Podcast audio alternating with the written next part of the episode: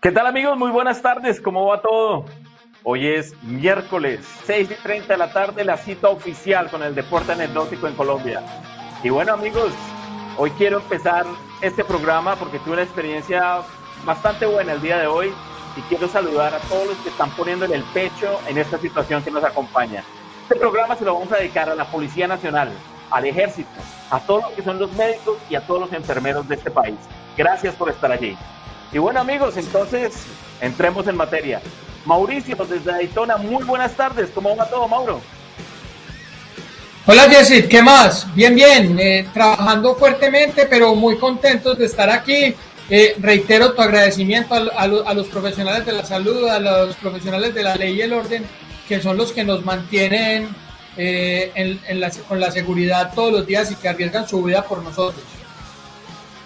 Bien, Mauro, muchas gracias. Y bueno, nos vemos en Bogotá con Alejo. Hola Alejo, buenas tardes, bienvenido de nuevo al Psicómetro. Hola Jessy, hola Mauro, eh, gracias. Eh, ya una nochecita agradable y emocionado por este programa de hoy. Y bueno, igual que Mauro, mm, repito, y un agradecimiento muy grande a todas las personas que nos están cuidando en estos momentos tan complicados. Vale, Alejo. Bueno, Hoy definitivamente le damos la bienvenida a todos y a cada uno de las personas que les gusta la adrenalina. Hoy le damos la bienvenida al deporte extremo, al circómetro. Y bueno, Alejo, estamos con freestyle. Cuéntanos de qué se trata nuestro programa del día de hoy. Bueno, para resumirles un poco, el motocross freestyle es una disciplina que surgió del motocross y del BMX. Eh, básicamente es una disciplina donde los pilotos tienen que hacer un circuito y unos saltos y unas acrobacias eh, enfrente de unos jueces y bueno, obviamente los califican. Eh, muchos, muchos conceptos básicos de este deporte evolucionaron del BMX, desde la modalidad, los trucos, los escenarios, eh, obvio por la eh, que tiene hacer trucos en una bicicleta, hacerlo en una motocicleta. esta modalidad del freestyle tiene dos modos conocidos, que es el Big Air o el Best Trick, en el que un piloto hace dos saltos grandes, eh, generalmente unos 22, 25 metros. Eh, y bueno, es como una de las más conocidas. Y luego tenemos la otra, que es la que estamos viendo ahorita en pantalla, que es el motocross estilo libre. Es el más antiguo de las modalidades y es donde los pilotos tienen que hacer dos rutinas, eh, una con, pues, con duraciones de entre 90 y 14 minutos y lo mismo, tienen que hacer eh, impresiones em, de saltos, acrobacias, ángulos, etcétera, etcétera. Los eventos más grandes que manejan las disciplinas Red Bull X Fighters o los X Games y el Freestyle National Championship. Obviamente hay más, pero digamos que estos tres son como los más importantes. Y hablando de eh, una de las personas que representa este deporte, eh, tenemos a Travis Pastrana, eh, desde el 98 él empezó a participar en diferentes filmes en los que bueno, se le ve haciendo diferentes trucos de freestyle en una moto que hasta entonces solo se habían visto en, en una bicicleta. Y bueno, él se empezó a hacer más famoso eh, con su participación en los S Games, donde ganó siete veces la medalla de oro en la modalidad de freestyle y acumuló un total de 12 medallas en esta misma modalidad.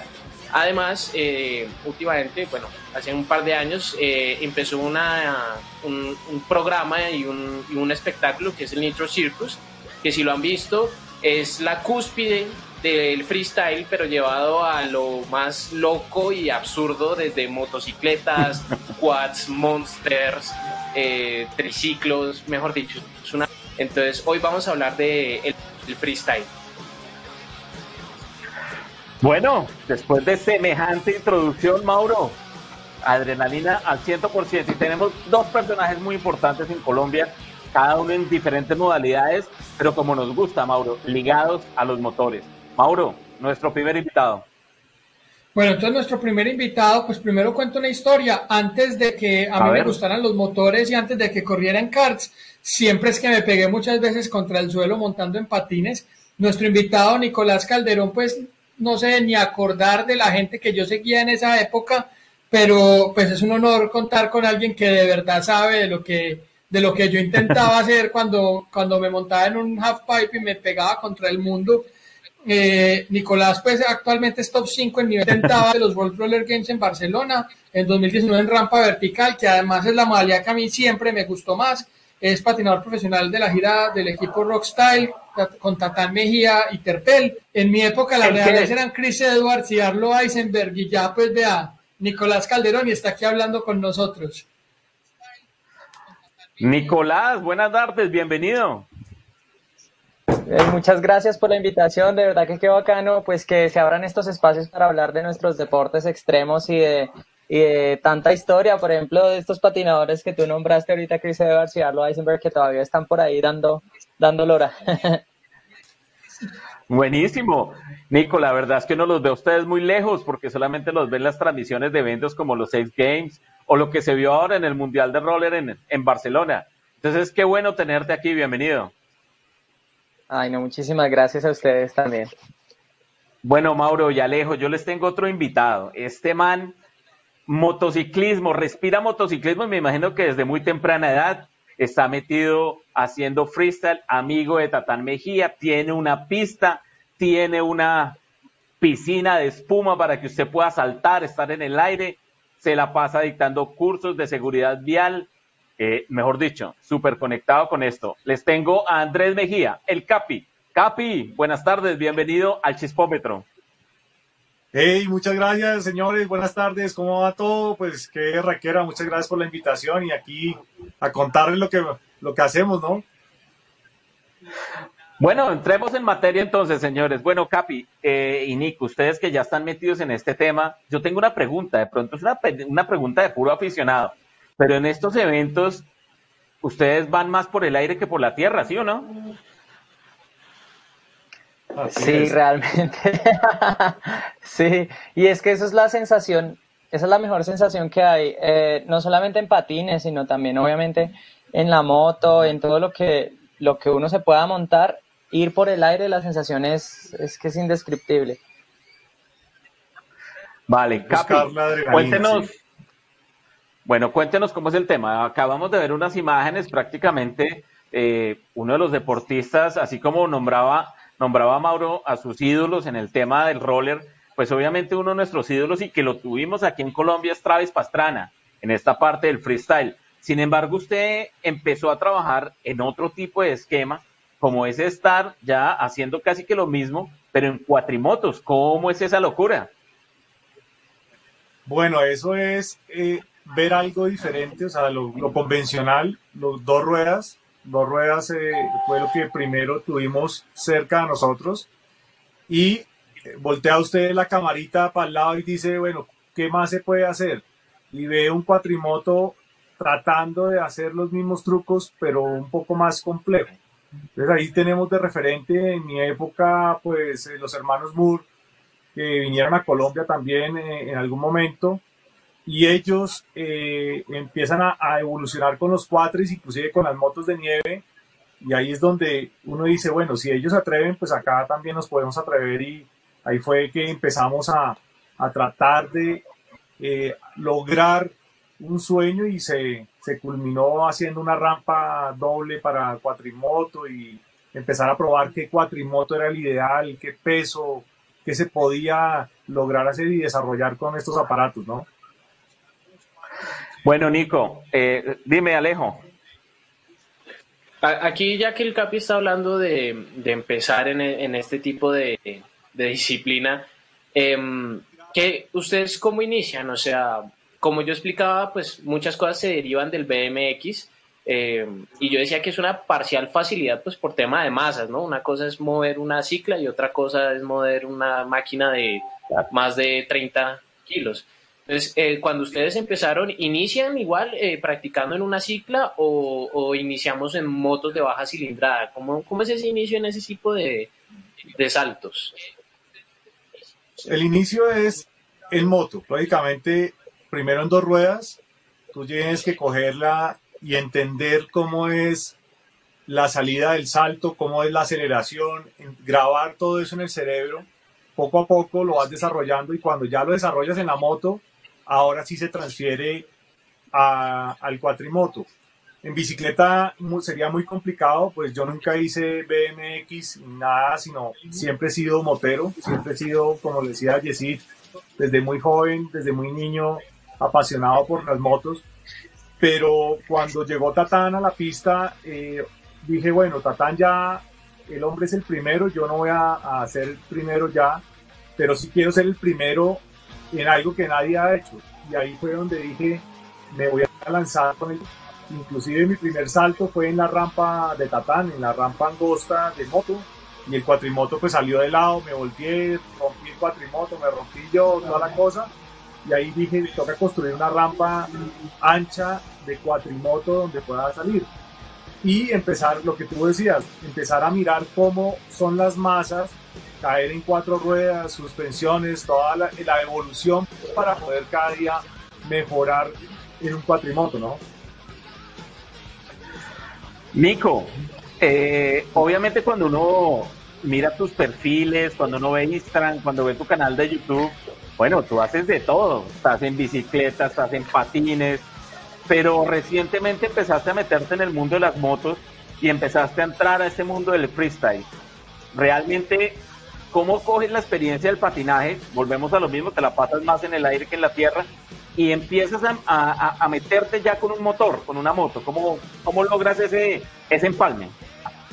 Sí, exactamente. Pues a mí siempre me gustó muchísimo, muchísimo el freestyle y de hecho muchos trucos que hago en patines son súper parecidos a los del freestyle. Siempre me he inspirado por ese deporte, digamos trucos como el Córdoba, que es como que te agarras del timón y levantas así hacia arriba el pecho. Ese lo hacemos en patines también y se llama, se llama Method y se llama Indie, perdón, y otro que se llama Backflip Method, que es como el Córdoba Backflip. Eh, son muy parecidas las figuras que hacemos en el aire, entonces a mí me llamó la atención y dije, bueno, de pronto, de pronto yo podría empezar a, a saltar en esto. Eh, ahí estamos viendo figuras que estaban haciendo en los World Roller Games, doble backflips y cosas así que, pues bueno, eso en patines es súper difícil también, al igual que en la moto. Y, y, pues a mí me empezó como a picar un poquito el tema de las motos desde una vez que hubo acá un, un freestyle tour donde vino Nate Adams y Adam Jones eh, y estuvimos allá con Tatán y con todo el combo de, de freestyle viendo cómo estos tipos volaban así, que era una cosa impresionante en el Parque Simón Bolívar, y yo dije como, wow, yo quiero esto. De hecho, también vino, ahí vino Caleb Moore, y ahí fue donde conocí a, a, uno de los hermanos Moore eh, de Cuatrimoto, y dije, no, esto es increíble, tenemos que metérsela toda. Entonces empecé como a, a ir a la pista, yo no sabía ni prender una moto, no sabía nada, nada, nada, nada solo quería saltar y ya. Entonces, pues bueno, di con los mejores profes, estaba ahí Tatán, estaba el Capi, estaba la pista, tenían las motos, tenían todo. Yo decía como, bueno, uno siempre busca la excusa, no, no, es que no tengo botas, no, aquí se las tengo, no, es que no tengo casco, aquí le tengo, no tiene moto, aquí le tengo, rampa, aquí hay, compis, lo que quiera. si usted no aprende aquí, no aprende en ningún lado. Entonces, como que dije, bueno, listo. Y empecé y, me, me gustó muchísimo, muchísimo, muchísimo la experiencia sobre todo cuando íbamos eh, por las montañas, como ese contacto con la naturaleza, endureando en las trochitas y todo eso, no, espectacular. Aparte del proceso mental que, que necesitas eh, desarrollar para poder hacer ese tipo de cosas en el aire, es, complicadísimo. Todavía sueño con mi, mi primer truco por ahí, un vuelo de unos 17 sería bueno. Mauro, la, en el programa pasado usted nos explicaba lo que pasa en el, con el aceite, cómo, cómo se cuidan los motores, cómo desde fábrica están pensando hacia qué lado va ese tipo de, de, fluidos. Pero eh, aquí en el freestyle también vemos cómo la estructura recibe unos impactos impresionantes. Mauro, ¿cómo se hacen ese tipo de vehículos? ¿Cómo hacen para que aguanten esos vuelos de 17 metros, vuelven y caen y, no, y siguen andando? ¿Cómo, ¿Cómo se hacen ese tipo de vehículos? Bueno, yo creo que la clave está en los, en los atletas, porque ellos hacen, yo no entiendo cómo hacen, como les digo, yo fracasé cuando lo intenté hacer cuando era más joven y pues tengo por ahí una fractura de muñeca y unas, y unas secuelas que todavía cargo de cuenta de eso, pero ellos hacen un cálculo físico en la cabeza. Y la clave es donde usted aterriza, porque aunque la moto vuela muy alto y hace unas acrobacias, increíbles, la moto cae muy suave porque la física y, el vector de aterrizaje ellos lo controlan muy bien. Y ahí, y ahí yo creo que es, es la clave, es como quien está subido, claramente una moto cuando no cae donde tiene que caer como tiene que caer, no hay suspensión que aguante, no hay chasis que aguante. Y hemos visto los accidentes donde los tenedores se rompen, donde los amortiguadores se rompen, pero cuando el, cuando el atleta es capaz de hacer el cálculo físico en su cabeza y aterrizar donde es como es, que para mí pues eso es entre un milagro y eso está como a un milímetro, eh, es, ya los estreses para la moto no son mayores que en cualquier salto de motocross pues o en cualquier condición de uso de la misma. Ahí me hiciste acordar de una cosa. Perdona, me hiciste acordar de una cosa, es que los, los chicos de freestyle cuando están haciendo los saltos al principio hacen el sonido del motor con la boca. ¿Cierto que sí, Capi? Es la forma, es la forma de grabar. Eh, el ingeniero lo describió perfecto, o sea, la verdad es un cálculo mental y brutal. Y por eso es lo que dice Nico, si uno no lo graba eh, con la boca, eh, uno tiene que hacer el, golpe de acelerador, lo tiene que repetir con la voz, con un sonido para que el cerebro lo calcule perfectamente y si no sale con ese golpe de acelerador, pues va a caer mal y si cae mal, pues lógicamente puede romper, eh, bueno, yo tengo estallado el tobillo izquierdo precisamente por eso, por, por aprender a calcular. Entonces, es ahí, si, si, la moto o el cuatrimoto caen perfecto o los patines, porque como les digo, yo fracasé cuando lo intenté hacer cuando era más joven y pues tengo por ahí una fractura de muñeca y unas, y unas secuelas que todavía cargo de cuenta de eso. Pero ellos hacen un cálculo físico en la cabeza. Y la clave es donde usted aterriza, porque aunque la moto vuela muy alto y hace unas acrobacias increíbles, la moto cae muy suave porque la física y, y el vector de aterrizaje ellos lo controlan muy bien. Y ahí, y ahí yo creo que es, es la clave. Es como quien está subido, claramente una moto, cuando no cae donde tiene que caer, como tiene que caer, no hay suspensión que aguante, no hay chasis que aguante. Y hemos visto los accidentes donde los tenedores se rompen, donde los amortiguadores se rompen. Pero cuando el, cuando el atleta es capaz de hacer el cálculo físico en su cabeza y aterrizar donde es como es, que para mí pues eso es entre un milagro y eso está como a un milímetro. Eh, es, pero ya los estreses para la moto no son mayores que en cualquier salto de motocross pues o en cualquier condición de uso de la misma. Ahí me hiciste acordar de una cosa. Perdona, me hiciste acordar de una cosa, es que los, los chicos de freestyle cuando están haciendo los saltos al principio hacen el sonido del motor con la boca. ¿Cierto que sí, Capi? Es la forma, es la forma de grabar. Eh, el ingeniero lo describió perfecto. O sea, la verdad es un cálculo mental y brutal. Y por eso es lo que dice Nico. Si uno no lo graba eh, con la boca, eh, uno tiene que hacer el, golpe de acelerador, lo tiene que repetir con la boca, con un sonido para que el cerebro lo calcule perfectamente. Y si no sale con ese golpe de acelerador, pues va a caer mal. Y si cae mal, pues lógicamente puede romper, eh, bueno, yo tengo estallado el tobillo izquierdo precisamente por eso, por, por aprender a calcular. Entonces, es ahí, si, si, la moto o el cuatrimoto caen perfecto, o los patines, porque con Nico inclusive hemos saltado con patines 4x4, o sea, los patines de, de off-road. Entonces, eh, básicamente es el cálculo perfecto y lo debe tener uno súper claro en la cabeza, ¿no? Eso es cierto. Voy a, voy, voy a hacer una, una postdata. Cuando yo hago paracaidismo me dicen que esto es una locura, pero ustedes lo que hacen es el doble, es locura al cuadrado. Eso, la verdad es esa. Alejo, dime. Uy, yo no sé, el paracaidismo también está súper súper fuerte. Hay, que volar, hay que volar. Eh, estadísticamente yo creo que es más peligroso el freestyle. No, en el, en, el paracaidismo en el mundo hay ocho muertes por millón de saltos. Eso, eso es, eso es, eso es Six Sigma, eso es 99.9999997 seguro. El freestyle no creo que sea tan, no creo que sea tan así. Yo pues, yo me he tirado de aviones varias veces y creo que me daría más susto hacer un doble backflip en una, en una cuatrimoto. No, sí, es muy, es muy complicado, sí.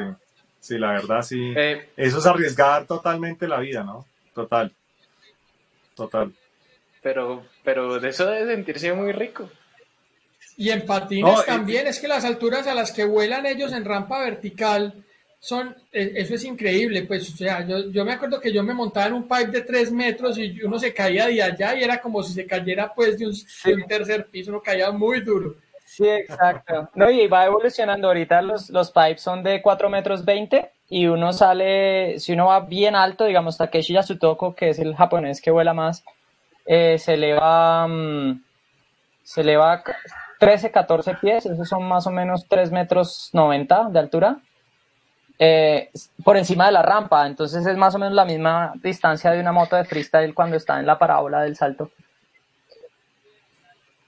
Sí, más o menos. la altura lo que no Cuando vemos las imágenes, eh, de pronto ahora nuestro productor nos ayuda a ver las imágenes de Travis, uno ve algunos trucos que ellos manejan las masas de la moto incluso con el freno, o sea, llegan, frenan, cuando la, como que en el aire pasa algo con ese movimiento de masas y hacen que el truco sea no tan espectacular, sino que es parte de todo lo que ellos hacen para poder aterrizar bien o mover la moto, todo ese cuento. ¿Cómo manejan ustedes ese tipo de energías? Pues el freno trasero es fundamental porque es el que hace que baje la nariz de la moto. Es el que obliga a acomodar la moto en el aire. Y uno con el peso del cuerpo, el, el motociclista básicamente lo que debe estar haciendo todo el tiempo, debe estar moviendo su cuerpo eh, sobre la moto o sobre el cuatrimoto. Y eso hace que se muevan, lo que usted está diciendo, las masas.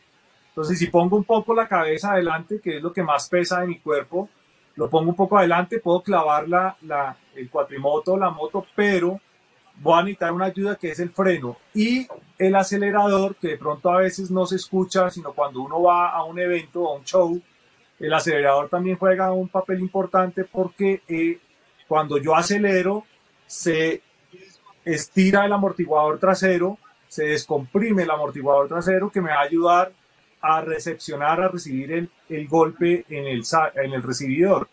Entonces, hay muchos factores que uno va desarrollando poco a poco y la perfección de todo lo que estamos viendo en imágenes son 10.000 saltos. E, esos pilotos para desarrollar esa técnica tienen que hacer 10.000 saltos para poder mejorar o perfeccionar el movimiento de las masas en el aire. O sea, es muy complejo. Wow. Sí, es demasiado complejo.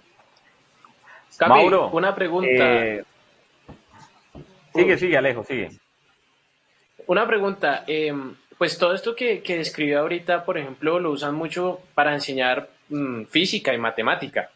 ¿Ustedes en algún punto estudian a, pues sé que no se van a poner a estudiar y a pesar su cuerpo, la moto, fluidos y todo este tipo de cosas, pero ustedes hasta cierto punto estudian, no sé, velocidad, eh, caídas, este tipo de cosas de manera teórica o literalmente todo es de forma empírica y a volar y a caer.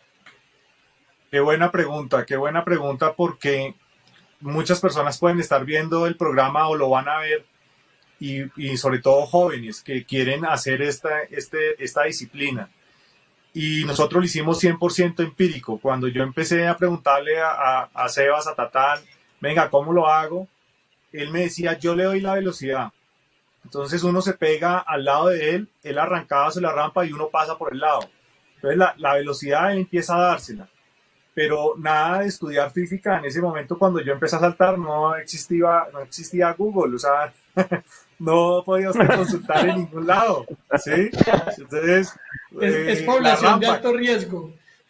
Exactamente. Entonces, eh, ¿cómo hago la rampa? Por ejemplo, la rampa, la inclinación, el ángulo. Hermano, eso fue muy complicado porque no existía lo que hoy en día podemos acceder. O sea, hoy en día usted encuentra los planos. La que existe en este momento en la pista fue construida 100% empírica. Y todo lo que tenemos fue porque Tatán lo traía cuando estuvo con Travis, lo aprendió y lo, me lo fue enseñando y nos lo fue enseñando a todos. Pero hoy en día, si un muchacho quiere aprender, pues ya va a encontrar la pista y va a encontrar todo más fácil que si fuera él solo a construirlo y a quién le pregunto. A mí me tocó, mejor dicho, con las uñas y, y a los golpes. O sea, yo aprendí 100% empírico y por eso decía gracias por la pregunta porque no hay, hoy en día ya es más fácil no hacerlo empíricamente, sino, por ejemplo, probando cuatrimotos, uno pesaba más, el otro pesaba menos, las llantas, qué le debo hacer, bueno, miles de cosas para, pues para no matarnos y no fracturarnos. Sin embargo, nos terminamos fracturando y lesionando mucho. Pero aprendimos y lo más importante es aprender y poderle multiplicar el conocimiento a las nuevas generaciones. Mauro, eh, estamos hablando prácticamente de aerodinámica. Estamos mirando, estas motos no van por túnel de viento, no van para nada. O sea, esto es 100% por lo que acabamos de entender con el CAP y la experiencia que he tenido yo enduriando. Realmente esto es más habilidad del ser humano de mover todo esto en el aire y poder caer sin problema. Pero realmente, ¿qué es lo que pasa matemáticamente allá arriba? Bueno, en verdad es, es algo que en física se llama tiro parabólico. Eh, y es la, la, parábola que describe un cuerpo cuando se dispara por una rampa o por un pues por un cañón o por cualquier cosa eh, y, hace vuelo libre. En la, en, la, en, la, en la moto, digamos que ellos con el acelerador y con, y con el freno trasero particularmente, eh, van, como la llanta está girando en el aire, cuando ellos frenan la llanta, eso le hace una reacción a la moto. Entonces eso hace que las fuerzas externas en la moto se alteren por la inercia de los componentes. Entonces ellos, la moto le juegan con los controles de la moto, si cuando usted acelera, la, llanta al tratar de girar estira la suspensión y le transmite cargas a la moto de una forma y de la misma manera cuando frena también transmite cargas en la moto de otra forma. Y eso más el juego de pesos de cómo se mueve eh, el, deportista sobre la moto es lo que hace es lo que hace todo el comportamiento. Y en los patines es parecido en los patines no es mucha aerodinámica hay muchas de las fuerzas externas se logran desde antes de salir de la rampa eh, se hacen las fuerzas de ciertas formas y adicionalmente a eso en el aire ellos van cambiando la posición y van moviendo los pesos para, alterar la posición en el aire. Nico, ¿qué es más importante, la salida o la, o la aterrizada? Eh, en patinaje, la salida es lo más importante, porque si sales bien, caes bien. Entonces, eh, digamos en el ejemplo de la rampa vertical, la rampa vertical se llama así porque termina en un ángulo de 90 grados, la pared queda como una vertical completamente. Entonces siempre te lanza hacia arriba y hacia abajo. El viaje es diferente al que hacen las motos, que las motos van hacia adelante. Entonces acá subes y vuelves y bajas por la misma. Si uno no espera hasta el final, hasta que llegue al bordecito de la rampa para hacer la, la, fuerza para hacer el truco, eh, cambia el, la trayectoria y ya no sale para arriba, sino para adelante. Entonces, cuando aterriza, oh. se, puede quedar enredado en la parte de arriba y caerse para adelante. O, depende cómo venga, se enreda en el tubo y se va para abajo. Entonces, ahí lo, más importante es, si uno despega bien, eh, caer parado es un reflejo. Entonces, uno, uno siempre va, si uno va mal, cae de rodillas, cae de lado, cae resbalando pero si uno va súper bien, cuando encuentra la rampa, cae parado otra vez normal y se siente como si cayera parado en una superficie horizontal. Solo que por, por la, la forma en que viene en el aire, cae y entra perfecto. Es hasta raro la sensación. Bueno, hay un, hay un componente que uno como asistente, como aficionado, uno pierde realmente el aire cuando uno los está viendo volar ustedes despegan de la rampa y uno, uno casi que toma el aire por ustedes. Y luego viene una combinación de adrenalina, porque cuando aterrizan uno grita, se enloquece, ustedes se convierten en unos superhéroes impresionantes. Eso desde el punto de vista de público. ¿Qué pasa con ustedes? ¿Cómo manejan la adrenalina? ¿Cómo manejan el aire? O sea, ¿qué sienten ustedes en ese momento? Sí, yo iba a decir que es exactamente lo mismo. a veces uno va demasiado concentrado en lo que tiene que hacer y como que en el aire simplemente está pensando 10.000 cosas al tiempo. Pero hay otras veces que uno sale y en el aire va como pensando como, ¿será que lo logro? ¿Será que no lo logro? No sé qué. Cuando, cuando cae perfecto es como que, uy, lo logré. y ahí es donde entra ya, ya una cuestión química de de mm, neurotransmisores a funcionar, entonces ya la dopamina hace que uno se sienta mejor, la sensación de bienestar, la adrenalina, entonces pues le dan ganas a uno de orinar. Sí, es un montón de sensaciones que son, realmente son adictivas. Total, total. Ese, ese, ese, tiro parabólico ahí que decía el ingeniero es la realidad. Tenemos tres segundos, tres segundos en el aire para hacer el truco, para salir de la moto, salir del cuatrimoto y regresar a cuando está cayendo. Entonces, esos tres segundos, eh, pues uno no dice qué, puede, qué alcanzo a pensar, se le puede pasar miles de cosas, pero cuando golpea el piso y la saqué, Uf, la saqué barata, la saqué. La dije, lo voy a hacer. Ese, es, ese es el mismo sustico de pregrilla en el automovilismo. Que eso cuando uno está en pregrilla antes de salir, es con ese susto y le tiembla el pie así. Yo, me, yo cuando corro el pie, me empieza, el pie del acelerador me tiembla. Y cuando bajan la banda, me pone el pie y chao. Ya el, el cerebro como que se, se, pone en otro modo. la largada. Sí, sí, ahí ya se pone en modo, bestia, en modo, ah, voy a acabar con todo el mundo. Pues yo corrí varias carreras con Tatán y ese sí se ponía en modo bestia. Muy competitivo. disfruté mucho corriendo con Tatán en la monomarca. Una vez se le peló un cambio y veníamos como cinco detrás de él. todos encima. no.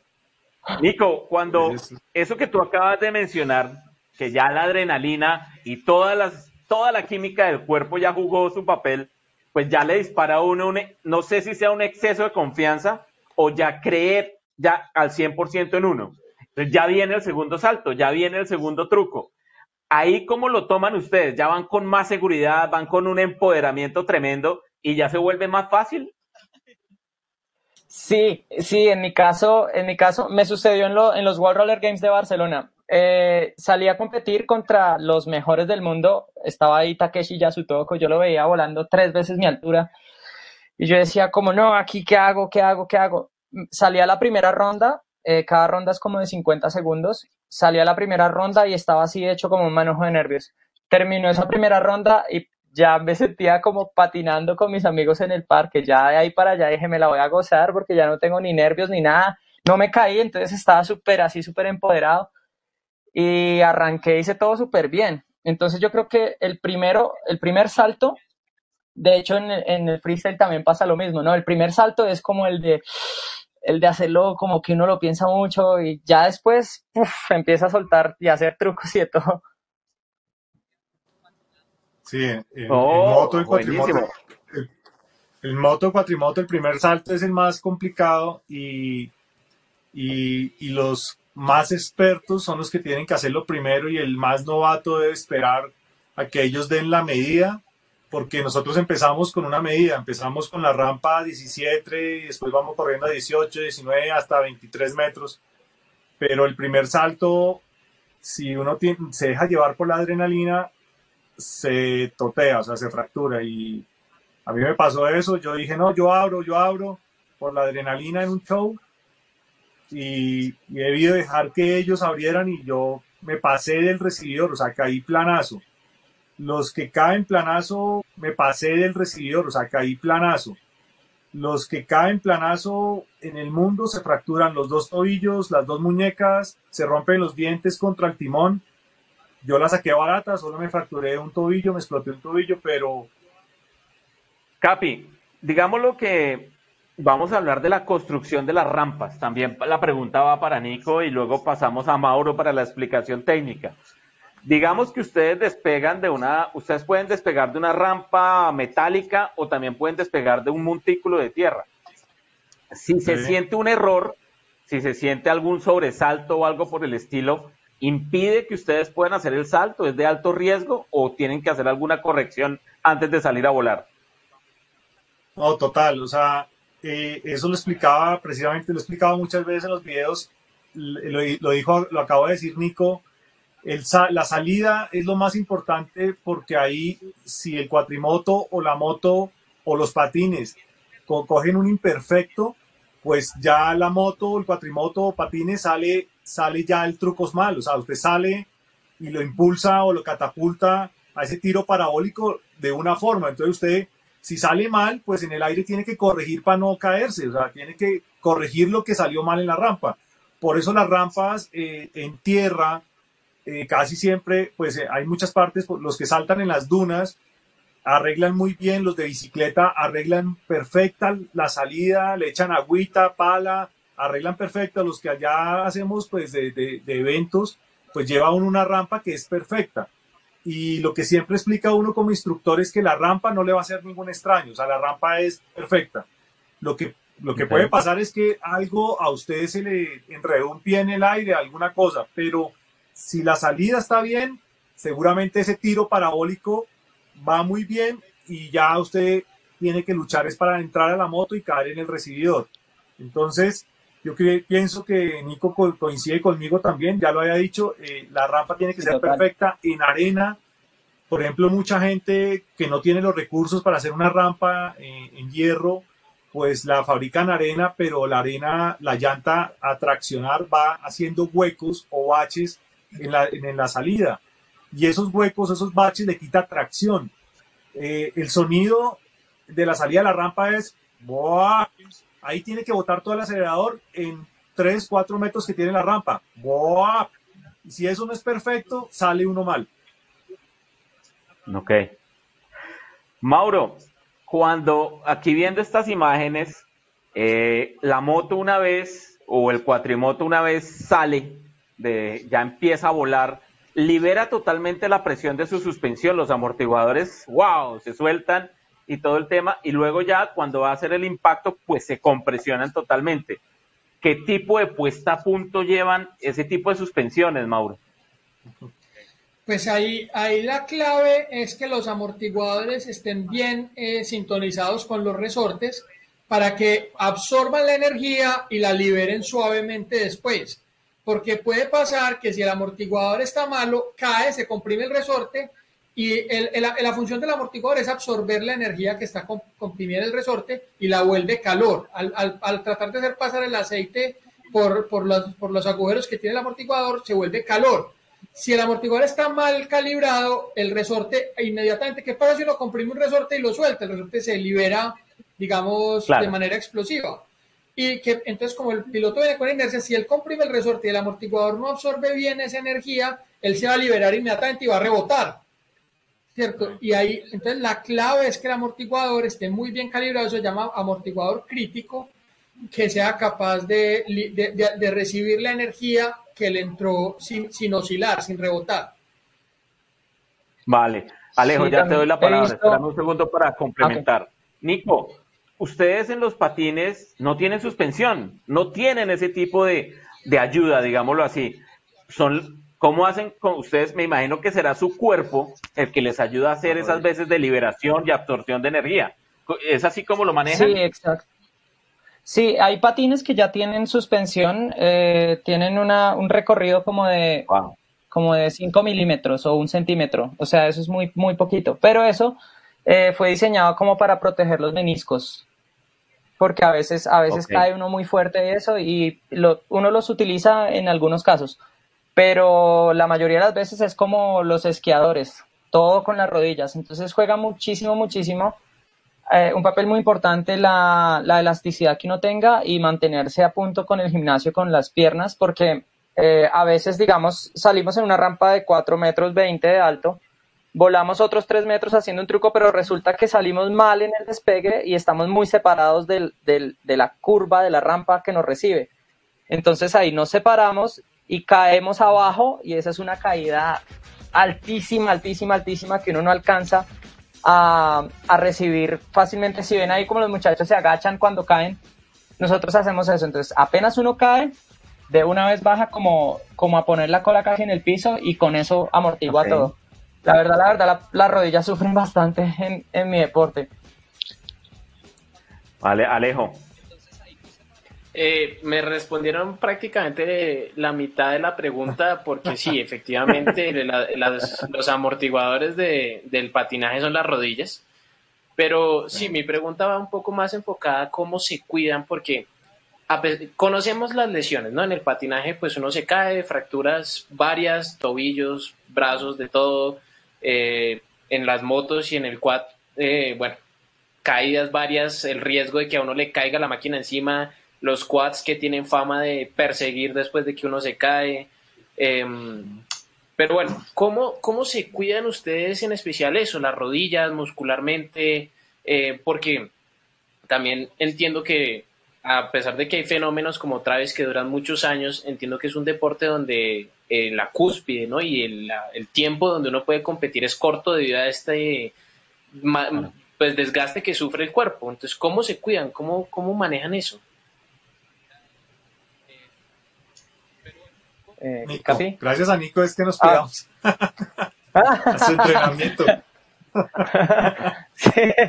yo, hago, yo hago entrenamiento súper fuerte, súper fuerte. De hecho, es que hace unos días estuvimos haciendo unos entrenamientos en línea. Eh, no soy entrenador, pero entonces eh, lo que hago es investigar muchísimo y con entrenadores que he tenido hemos hecho muchos ejercicios de pliometría, que son como ejercicios para ganar velocidad y coordinación en las piernas, y muchos ejercicios de, de construcción de fuerza, más que masa muscular, porque pues en mi caso no me conviene mucho estar así gigante, sino entre más, más flaquito me pueda mantener mucho mejor, pero teniendo mucha fuerza precisamente para recibir esos impactos, sino entre más, más flaquito me pueda mantener mucho mejor, pero teniendo mucha fuerza precisamente para recibir esos impactos tan fuertes de, de las caídas con altura como las caídas cuando uno se, se cae y se revuelca. Entonces, esa, ese entrenamiento, el mío va mucho más enfocado a las piernas, pero desde que empecé a montar moto y todo eso, voy trabajando también la parte de los brazos porque esto es como otro amortiguador que tiene uno acá con los codos y los hombros para, pues, con la parte del pecho y todo para mantenerse ahí. Si no sale uno volando en cualquier momento.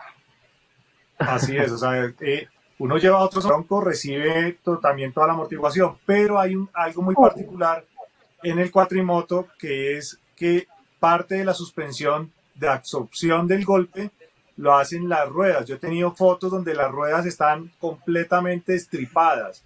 O sea, no solamente la suspensión del cuatrimoto, sino que hay las llantas nos sirven muchísimo en recibir esa energía y después el amortiguador dejar que no rebote, lo que decía Mauro, que, el amortiguador no lo bote a uno, lo saque por encima del cuatrimoto. Y básicamente es eh, fortalecerse mucho, hacer otros deportes complementarios, cuidarse bicicleta, enduro y buena alimentación, no dejarse pasar de peso porque, pues como ustedes saben, si entre mayor peso, pues menos, menos flexibilidad, menos se puede mover uno, hay que tener la parte de flexibilidad total y eso es lo que hemos aprendido de nuestros maestros que nos han enseñado, ¿no? Capi, caídas. al momento, al momento de, de estar en el aire, ya automáticamente usted en esos 3, 2, 4 segundos que tiene, usted ya sabe si le va bien o le va mal. Cuando usted ya su cuerpo y su experiencia le dice, no voy a caer bien, ¿cómo se salva? ¿Cómo se tira de la moto? Usted está en el aire. ¿Cómo hace para salvarse y evitarse un accidente grave? Sí, uno aprende, uno aprende como a golpearse, o sea, es igual que los patines, igual que Nico, o sea, eh, ya cuando hay algo que, por ejemplo, salió mal y cayó mal, si salió mal, ya sabe que va a caer mal. O sea, en tres segundos su cerebro le dice no va a caer. Y, por ejemplo, yo caí una vez colgado del acelerador, entonces perdí el control y me estrellé de frente contra un barranco, contra un árbol.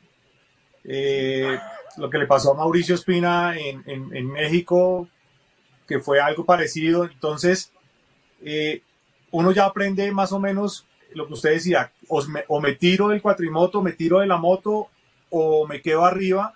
El ideal siempre es tratar de, con, si ya giró o ya hizo el truco, tratar de quedarse encima para que las suspensiones le ayuden a amortiguar un poco el golpe y usted no vaya a ser el que reciba todo el golpe. Pero son tres segundos o dos segundos donde usted ya no puede hacer nada, ya está en pérdidas. O sea, no sé, acá Mauro me dice, ya cuando el carro se fue en una curva ya no lo, no lo para nadie, o sea, ya se estrelló. Soltar el timón para no romperse las muñecas. Entonces, eh, acá es igual, tratar de protegerse, posición fetal, y, y aguantar el totazo. No hay nada más que hacer. Sí, ahí me hizo acordar de una, una vez que yo me agarré de uno de los cuatrimotos con una cuerda como de esas de esquiar en el agua y iba con los patines de, de tierra, que me iba jalando tatán así a toda, pero mejor dicho, a toda velocidad y a saltar, íbamos a saltar al Fompit. Y había un momento que yo iba así rapidísimo agarrado de la cuerda con los patines todoterreno y, y ya pues Tatán se iba para un lado y yo soltaba la cuerda y ahí decía, ya no puedo hacer nada, ya me toca saltar porque ya, ¿para dónde cojo? y ya se vuelve uno como un pasajero, ya no va uno controlando nada, ya salió y allá como caiga. Bueno, Capi, nos, obviamente la experiencia que trae Tatana, Tatán prácticamente es amigo personal de Travis Pastrana, hay documentales, desafortunadamente las imágenes no están en muy buena resolución para poderlas traer al programa, pero vemos que las piscinas de espuma son la mejor forma de entrenar, son la mejor forma de evitar que mientras uno aprende, pues se rompa medio cuerpo. ¿Qué, cómo, ¿Cómo lo logró usted tener en su pista? ¿Cómo logró tener ese tipo de, esa etapa primeriza para uno no fracturarse e ir aprendiendo? No, la piscina de espumas, eh, pues el free, la evolución del freestyle se la debemos 100% a Tatán. O sea, Tatán, eh, después de llegar de la, de estar con Travis en la finca de él entrenando y rompiéndose las dos rodillas porque se rompió las dos rodillas y el tipo para no para no devolverse frustrado se vendaba con los dos ligamentos rotos y seguía entrenando. Y lo primero que aprendió fue que Travis tenía una piscina o la tiene todavía en su casa una piscina de espumas muy grande. Él llegó acá con ese sueño y, la piscina costaba en esa época 30 millones de pesos entonces, con los poquitos patrocinadores que tenía, construyó la piscina. Cuando cerraron la pista donde él tenía sus rampas y su piscina de espumas, ahí fue cuando los dos nos encontramos. Yo le abrí la puerta de la pista del reto en Tocancipá y buscamos el espacio para armar la piscina de espumas y la mejoramos. Hoy en día la piscina de espumas es la más grande que hay en Sudamérica. Eh, se pueden hacer triple o doble backflip en moto también, está con una distancia y básicamente hoy en día construir una piscina de ese tamaño puede costar fácilmente unos 60 millones de pesos. Entonces, eh, no es fácil, no es fácil este deporte, pues como saben, no lo conoce casi nadie, no lo apoya casi nadie, no hay casi deportistas. Eh, en cuatrimoto no hay otro piloto en Colombia que lo practique en cuatrimoto.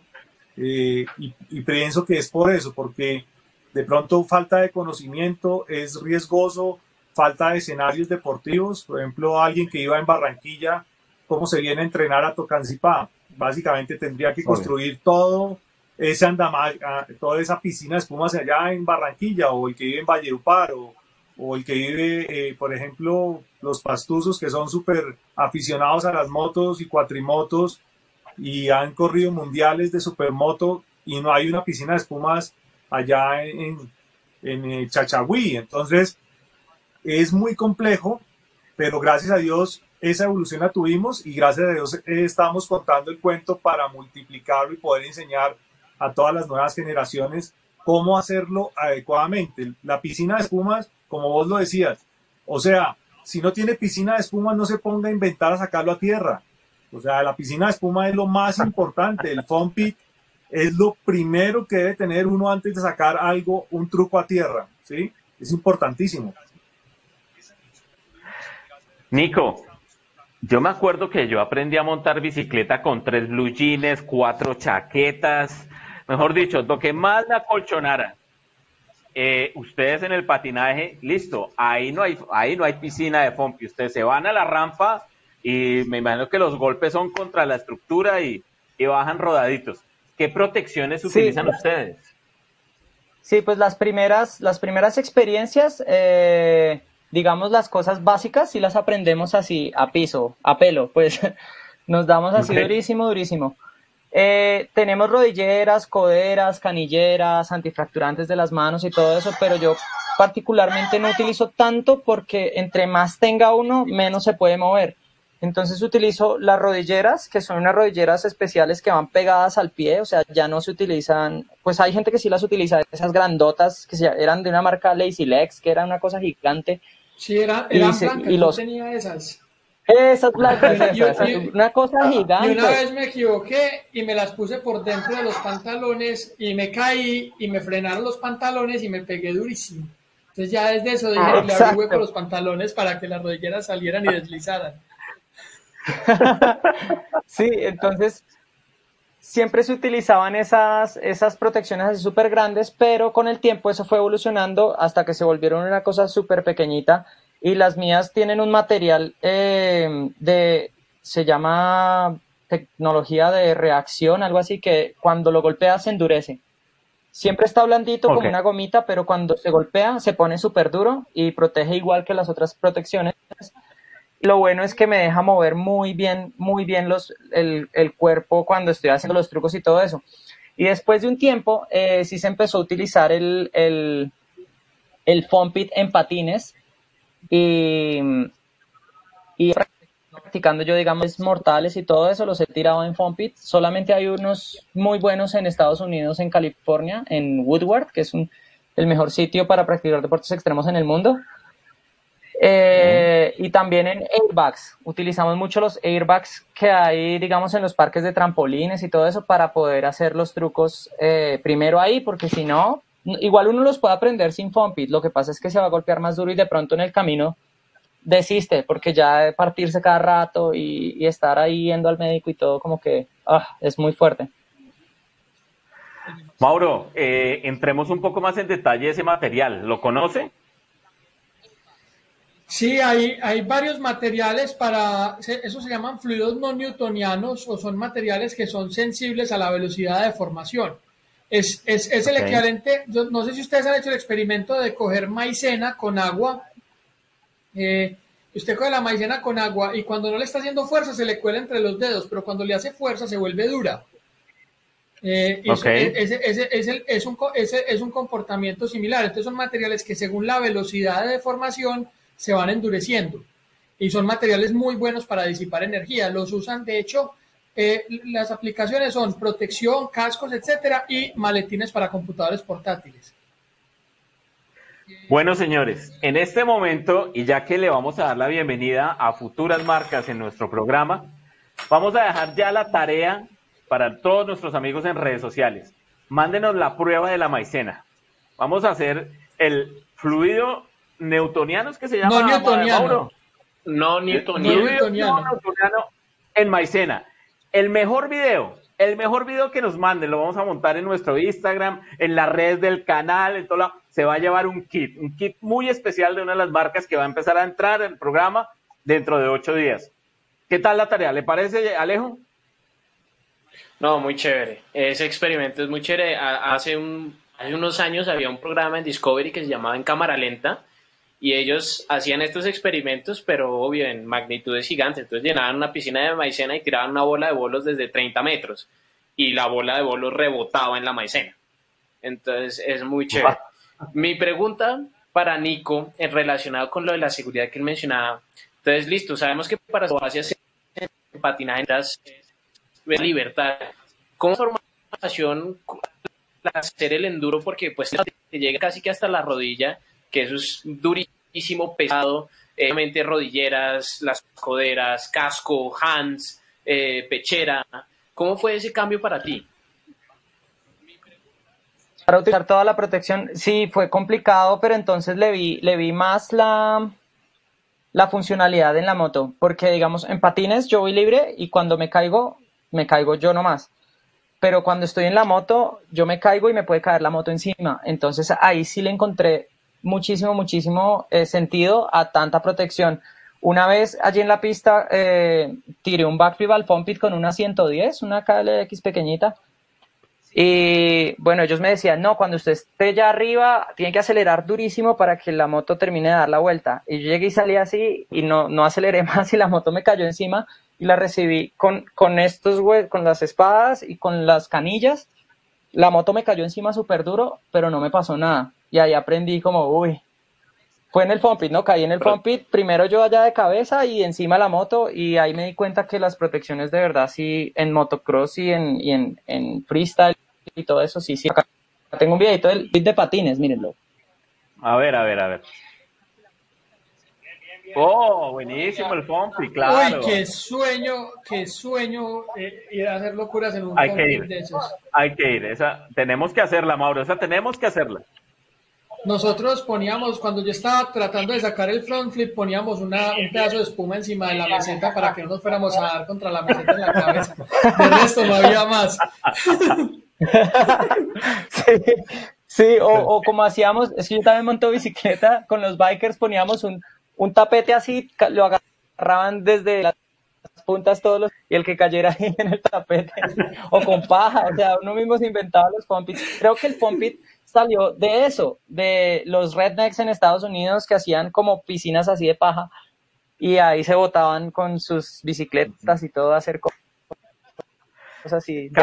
lo, que yo alcancé a ver de, del tema del pompit es que el tipo que empezó a hacer motocross, lo que hacía era tirarse a un río con mucha profundidad, pero iba con la moto y lo que hacía era apagar la moto antes de caer eh, para que no se le dañara. Pero inicialmente caían en agua que yo creo que es un totazo igual o más duro que, en, el, en el propio piso. Claro, la resistencia del acá, acá les tengo otras.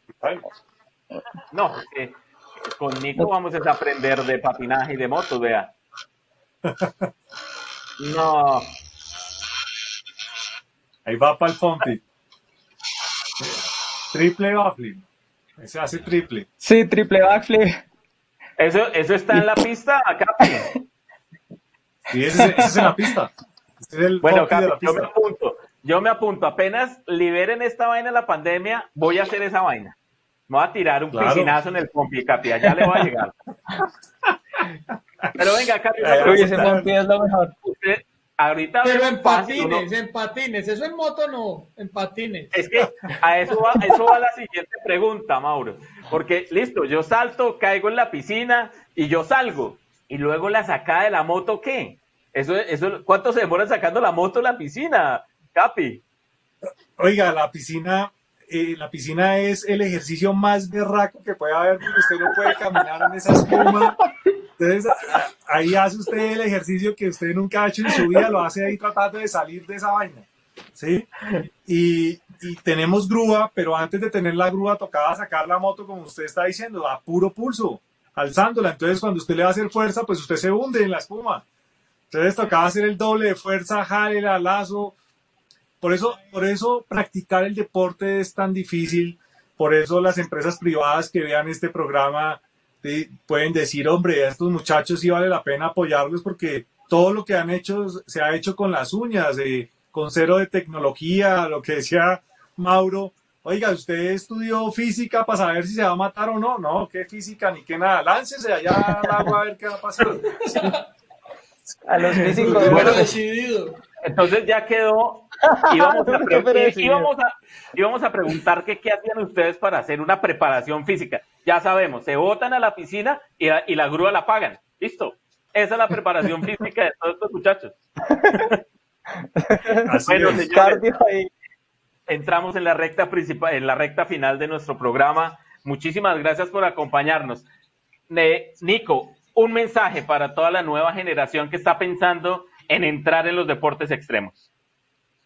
Sí, claro que sí. Yo creo que el mensaje más claro nos lo, lo está dando precisamente ahorita la situación del COVID-19 y es hay que aprovechar el tiempo, eh, el tiempo que podemos estar afuera, el tiempo que podemos salir a hacer cosas que amamos. De pronto habrá alguien que, que trabaja de 9 a 5 en una oficina y que está aburrido de, esa, de ese estilo de vida si agarra simplemente y se va a la pista, por ejemplo, y puede irse a montar, a montar patines, a montar bicicleta, a montar moto, eh, va a darle como un respiro a la vida. Entonces el, el, mensaje que yo quiero mandar es como aprovechen el tiempo y vivan la vida como si, como si ya estuvieran viejos y les hubieran dado la oportunidad de volverla a vivir para sacarle todo el jugo.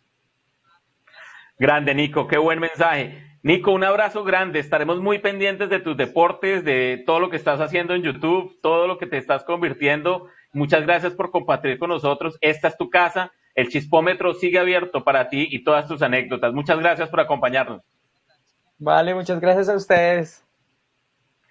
Bueno, Capi, el mensaje. ¿Qué nos deja el Capi con este tema del freestyle, de los deportes extremos? ¿Qué nos deja usted? Bueno, no, muchas gracias a ustedes. Eh, ustedes arrancaron dando un agradecimiento y yo quiero extender ese agradecimiento a todas las personas de la salud, todos esos enfermeros, enfermeras, médicos, médicas que están exponiendo, todos los policías, soldados, a la Armada de Colombia, Fuerza Aérea, todos los que están trabajando por todos nosotros. Y el mensaje de los deportes extremos es que cada día es más fácil practicarlos, cuentan con instructores, no se pongan a hacer eh, cosas empíricas, sino buscan a un instructor capacitado, que busquen eh, todo el conocimiento. Si alguien me llama, por ejemplo, de lo que decía, de Chachagüí, yo le voy a dar toda la información. Yo no me voy a llevar nada de esa información. Le voy a dar todo lo que quiera, le voy a dar toda la experiencia, todo el conocimiento. A todos los jóvenes, niños, niñas que quieran practicarlo, me pueden llamar. Mi teléfono está disponible en todas las redes sociales y con todo el gusto le voy a compartir toda la información, pero háganlo con responsabilidad. Y como decía Nico, aprovechen cada segundo de su vida para vivir intensamente como si fuera el último segundo de su vida. Vívanlo, hagan el bien, no le hagan mal a la gente y disfruten los deportes extremos. Buena, Capi, muchísimas gracias.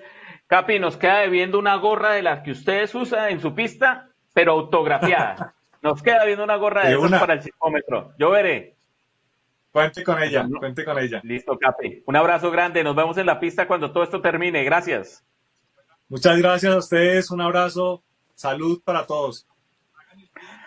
Mauro, muchísimas gracias. Qué programa didáctico acabas de hacer la física, la aerodinámica, el movimiento de fluidos, las matemáticas especiales las acabas de hacer totalmente comestible. Muchas gracias, Mauro. Entendimos muchísimo lo que hacen estos muchachos en el aire. Gracias, Jesse. No, es que la gracia de las matemáticas y de la física, lo bonito es cuando describen algo real. Si uno entiende lo que está pasando, ya les ve sentido. Si a uno se lo enseñan en un tablero como algo teórico, nunca le va a haber sentido. Y todo lo que hacemos toda la vida tiene una cantidad de física increíble. Entonces, muy chévere poder compartir esto hoy y tremendo y tremendas historias, pues las que tienen estos dos atletas, que estrellas. Estuvo muy bueno, Mauro. Y usted también tiene sus historias, ¿no? bueno, Mauro, feliz noche. Gracias por acompañarnos. Nos vemos en ocho días. Bueno, Jesse, Alejo, muchas gracias. Nos vemos la próxima semana. Bueno, Alejo, estuvo muy bueno el programa, muy divertido. Aprendimos mucho, nos quedan muy buenas experiencias y definitivamente los deportes extremos tienen una magia que no la tienen todos.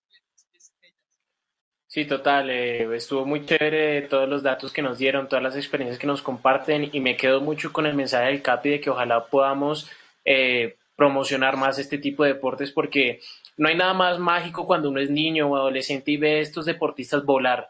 No hay, yo, si, hay si hay un recuerdo que tengo bonito es viendo los X Games por primera vez y ver estas personas volando alturas impresionantes con estas motos, eh, es un espectáculo increíble. Entonces, ojalá pueda este deporte proliferar más. Bueno, Alejo, nos vemos en ocho días. Muchas gracias. Más experiencias en ocho días con el Metro. Chao. Y a ustedes, amigos, muchísimas gracias por acompañarnos. No se les olvide el concurso. Vienen buenos kits para que ustedes se los lleven, que sean más activos en las redes sociales. Y no olviden, los deportes extremos hacen que uno se sienta más vivo, romper la rutina, olvídense de la comodidad de la rutina. Y le damos la bienvenida a este tipo de deportes al Chismómetro. Nos vemos el otro miércoles, seis y media de la tarde. Pilas a las redes sociales, pilas al canal VIP, todo el apoyo que nos está dando y a repetir todos los programas que quieran. Un abrazo grande, nos vemos en ocho días.